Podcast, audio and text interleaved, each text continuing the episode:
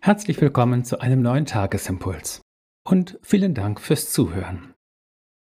Die Losung steht heute im Psalm 90 und sie lautet, Unsere Missetaten stellst du vor dich, unsere unerkannte Sünde ins Licht vor deinem Angesicht.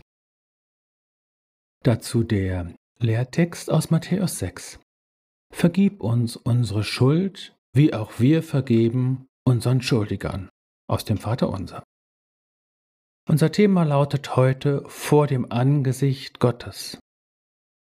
In großer Eindringlichkeit spricht der Psalm 90 davon, dass wir vergänglich und sterblich sind.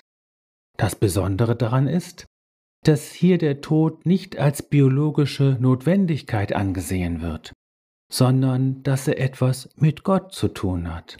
Das macht dein Zorn, dass wir so vergehen, heißt es einen Vers zuvor. Der Tod ist der Sünde sollt, so bringt es der Apostel Paulus auf den Punkt. Von dieser unserer Sünde spricht unser Losungswort heute. Sie ist das, was zwischen uns und Gott steht und das, was uns vom Leben abschneidet und uns welken lässt wie die Blumen in der Vase. Dieses Wort schneidet jede Ausflucht in die Beschönigung oder gar Selbstrechtfertigung unserer Sünden ab.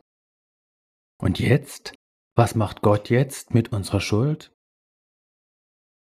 Überraschenderweise weiß der Psalm 90 bereits auch von der Gnade zu singen.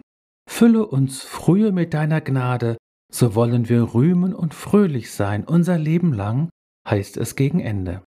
Der Zorn und Grimm Gottes haben nicht das letzte Wort. Es ist dann der Lehrtext heute, der von dem Wunder der Vergebung spricht. Angesichts unserer Schuld, die da so ganz ungeschminkt und überdeutlich im gleißenden Licht Gottes steht, dürfen wir schlicht beten, Vater, vergib. Das ist eine sehr mutige und glaubensvolle Bitte. Und unser Gott erhört sie so gerne, weil er gnädig und barmherzig ist, geduldig und voll großer Güte.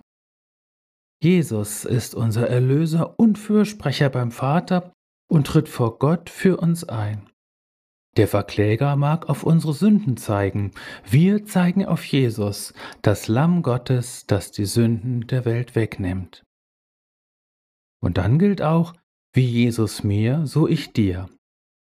Wenn wir wüssten, welche Lebenskräfte und Heilungskräfte wir durch Vergebung freisetzen können, für uns selbst und die Beziehungen, in denen wir leben, wir würden mit dem Vergeben gar nicht mehr aufhören. In Jesus bist du gesegnet und vor den Gnadenthron gestellt. In Jesus bist du gesegnet und unter das leuchtende Antlitz des Vaters gestellt. In Jesus ist deine Sünde vergeben und deine Schuld gesöhnt.